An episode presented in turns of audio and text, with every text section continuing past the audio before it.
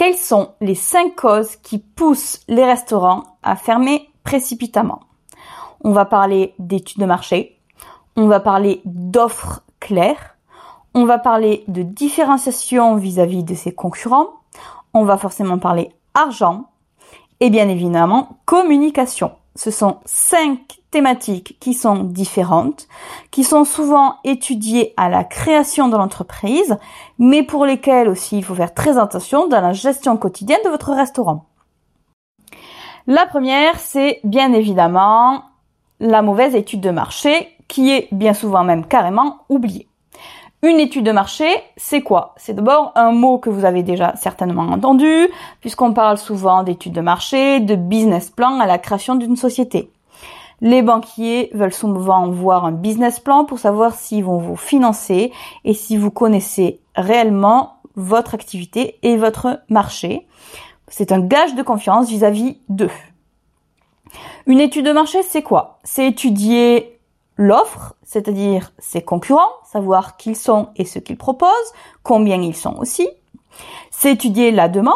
La demande, c'est qui? C'est vos futurs clients. Qui ils sont? Quel est leur profil? Quelles sont leurs attentes? Qu'est-ce qu'ils veulent réellement en venant dans votre restaurant? Qu'est-ce qu'ils vont venir chercher? Quel est aussi forcément leur budget?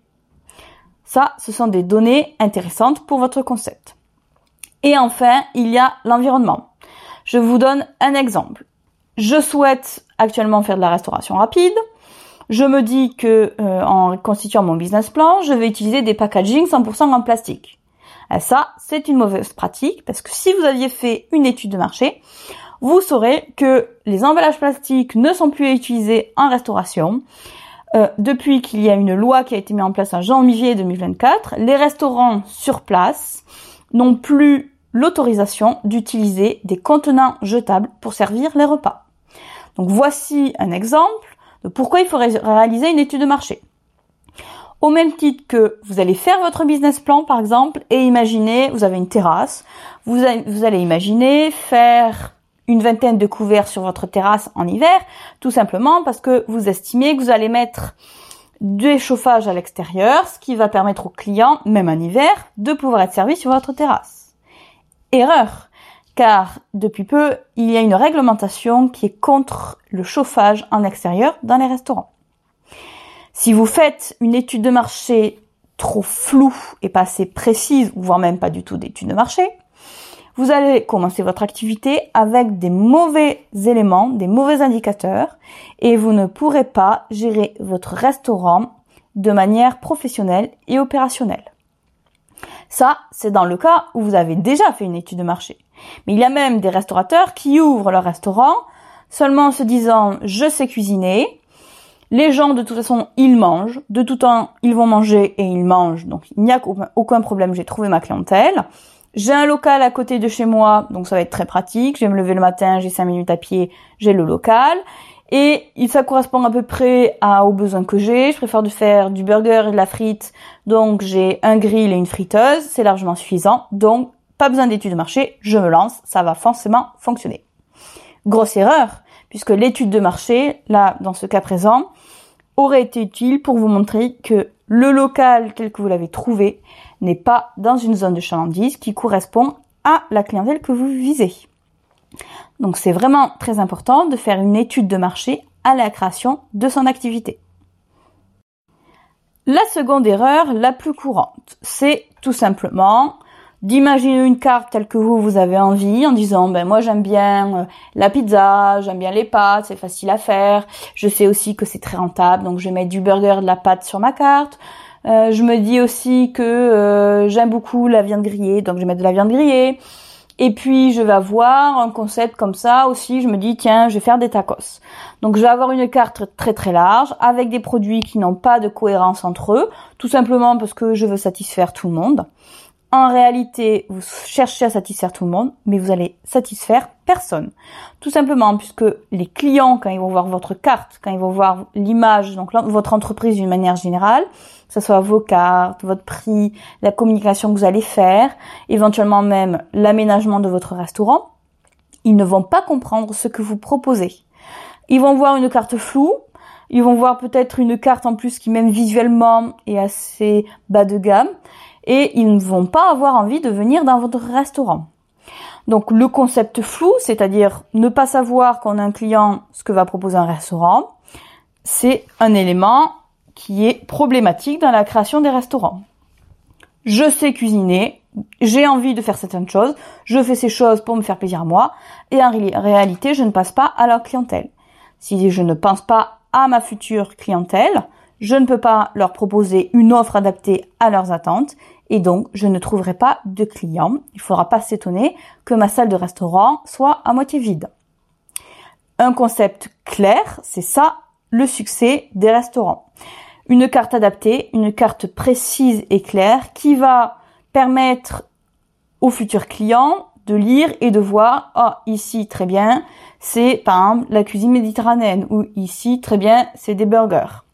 Ici, très bien, c'est un kebab, ou c'est des grillades. Voilà, un concept vraiment clair et défini, afin que le restaurateur puisse trouver sa clientèle. Le troisième point, c'est les concurrents. On vient de parler dans le point numéro 2 d'un concept flou, donc qui parle à la clientèle, donc c'est-à-dire à la demande. Ici, on va parler de la concurrence. La concurrence, donc, ce sont toutes les personnes qui vont proposer une offre répondant aux mêmes besoins que le vôtre. Dans le cas de la restauration, le besoin, c'est un besoin primaire, c'est le fait de manger.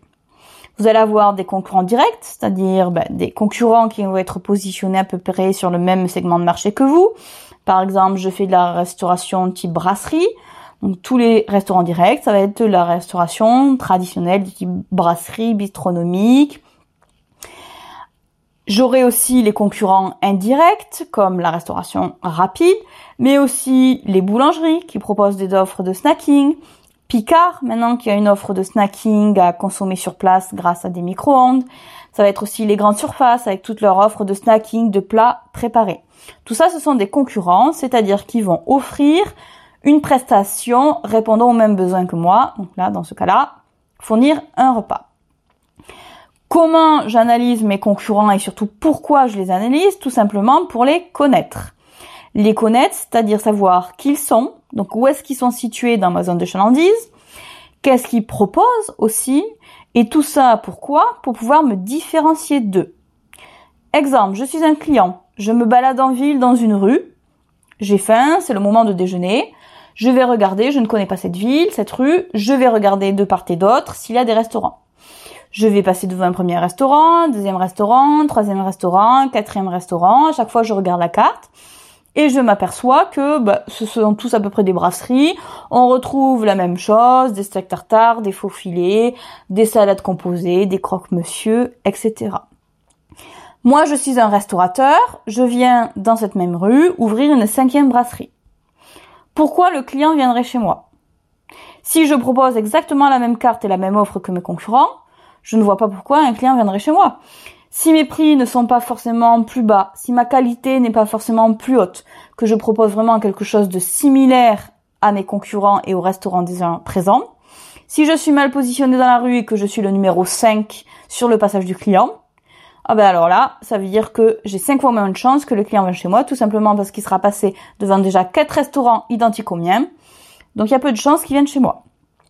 Comment je fais donc C'est-à-dire que je me différencie. Comme je disais, si vous voulez vous positionner comme vos concurrents, par exemple sur le créneau de la brasserie, vous allez avoir peut-être éventuellement à peu près les mêmes plats. Donc ça va être de vous différencier peut-être dans les, les accompagnements, dans la qualité des produits que vous allez utiliser, en mettant en avant des signes de qualité, ou aussi vous différencier par les prix, des prix un peu plus bas éventuellement, peut-être par un aménagement de la salle un peu plus confortable, par une carte de dessert ou d'entrée plus sympa ou une carte de boisson un peu plus sympa aussi.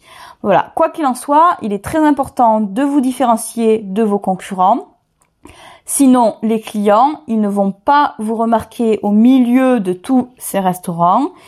Et si vous êtes mal positionné, ils ne viendront pas chez vous. Donc c'est très très important de se différencier des concurrents. Et c'est souvent une des erreurs qui sont réalisées par les restaurateurs à la création de leur activité. L'analyse des concurrents pour mieux les connaître et aussi les surveiller, hein, puisqu'on analyse les concurrents à la création de son activité, forcément, lors de son étude de marché. Mais il faut continuer à surveiller ces concurrents tout au long de votre activité. Tout simplement parce que si vous avez de nouveaux concurrents qui viennent lors de votre activité, eh ben, ça va faire une augmentation de la concurrence. Et si vous ne les surveillez pas, ils peuvent éventuellement vous prendre des clients. Donc l'objectif de cette analyse des concurrents, c'est vraiment de connaître les forces et les faiblesses de vos concurrents et de vous y adapter en essayant de vous différencier au maximum pour capter cette clientèle. La quatrième erreur que j'ai déjà citée, c'est donc le manque financier. Déjà, la première question qu'il faut se poser, c'est est-ce que vous êtes rentable actuellement avec les marges de vos produits Quelle est la marge que vous avez sur vos produits Donc, est-ce que ça vous apporte une certaine rentabilité? Si vous ne savez pas la réponse à cette question-là, je vous invite tout de suite à aller sur le blog et de regarder déjà qu'est-ce que c'est la rentabilité, comment se calcule la marge sur les produits et les différentes techniques pour fixer vos prix de vente. Ensuite, la plus grosse erreur qui est réalisée, c'est tout simplement le manque d'argent, le manque en trésorerie. La trésorerie, c'est l'argent que vous avez sur votre compte et qui va vous permettre de payer vos fournisseurs le temps que vous receviez l'argent de vos clients. Vous allez forcément engager des investissements, euh, l'achat de matériel, payer le personnel, payer les matières premières et les différentes charges. Et vous allez vendre également, c'est ça qui fait la balance. Sauf que si au début de l'activité, vous avez fait un prévisionnel qui n'est pas assez précis ou qui est au contraire trop optimiste, vous allez avoir des rentrées d'argent qui vont être plus basses que ce que vous avez imaginé. Ce qui fait que vous allez avoir besoin de fonds et d'argent pour payer vos fournisseurs. Donc c'est ce qu'on appelle le besoin de trésorerie, c'est de calculer combien d'argent vous devez avoir sur votre compte pour réussir à payer vos fournisseurs si, imaginons, vous n'avez pas l'activité imaginée. Cela veut dire quoi? Cela veut dire que quand vous faites votre prévisionnel à la création de votre activité, il faut prévoir un minimum de trois mois d'argent sur votre compte pour payer vos charges. Donc vous faites l'addition de toutes vos charges, vous voulez tenir au minimum 3 mois, c'est ce montant minimum que vous devez avoir. Lorsque l'on manque d'argent, ça veut dire quoi? Ça veut dire qu'on est incapable de payer ses fournisseurs, ça veut dire qu'éventuellement les fournisseurs ne veulent plus nous livrer? Et si les fournisseurs ne veulent plus vous livrer, ça veut dire que vous n'avez plus la matière pour produire et vendre. Donc ça veut dire que vous ne pouvez pas servir les clients. Donc c'est un cercle vicieux. Le problème du manque d'argent, c'est que souvent les personnes ne s'en rendent pas compte. Ils essaient d'être optimistes, voire un peu trop, ou voire même de faire l'autruche. Ils s'en rendent pas compte et c'est un effet boule de neige. Le trou commence à se creuser et arrive au moment où le trou est tellement profond qu'ils n'arrivent plus du tout à sortir. Donc le conseil numéro un, c'est si vous apercevez que vous avez des problèmes financiers, c'est tout de suite de prendre contact avec votre banque pour voir ce qui est possible de faire.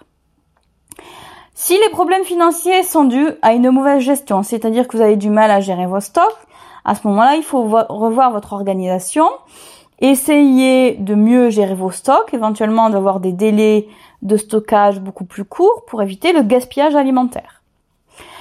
Si votre rentabilité n'est pas à l'ordre du jour à cause d'une salle par exemple à moitié pleine euh, ou un manque de vente, à ce moment-là, il faut peut-être se poser la question sur ce que vous proposez, la carte que vous proposez, les produits, vos prix.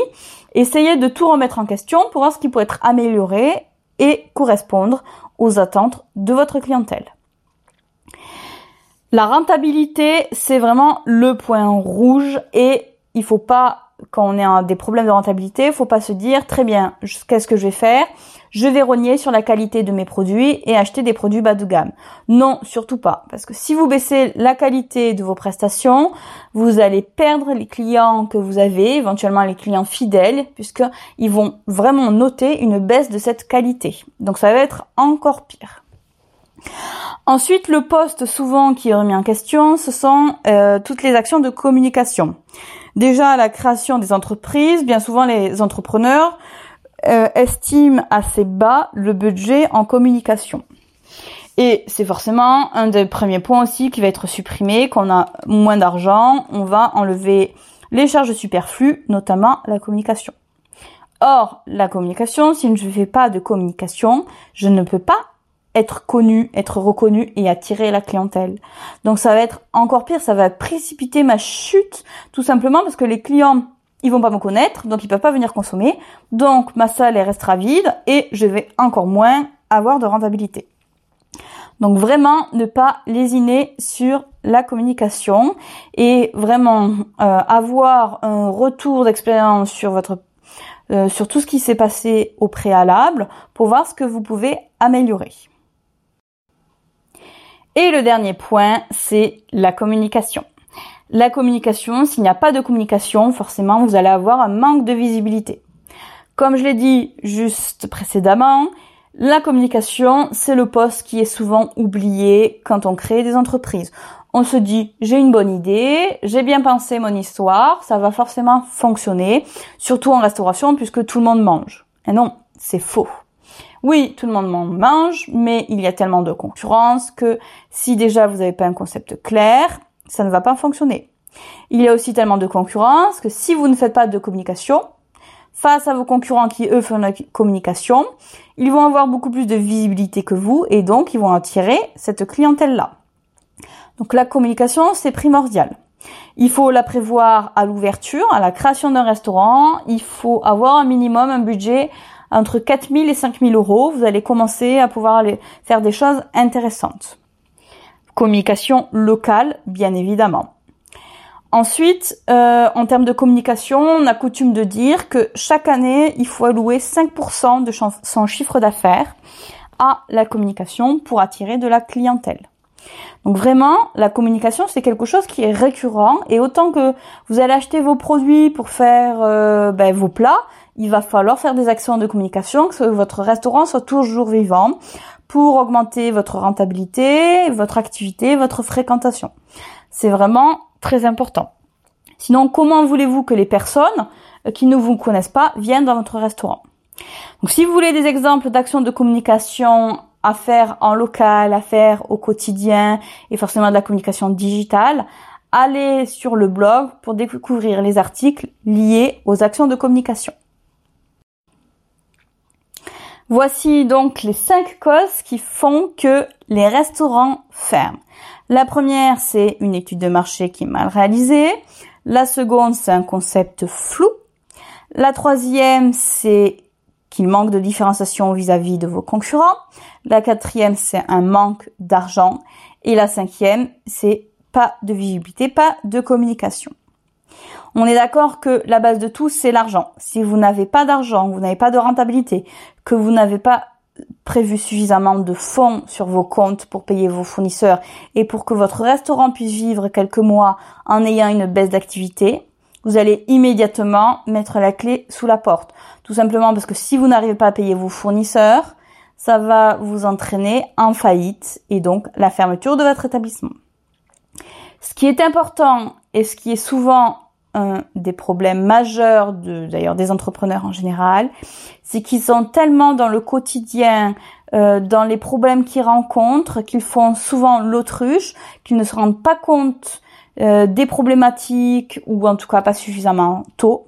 Et ce qui fait que quand ils commencent à ouvrir les yeux, c'est déjà trop tard.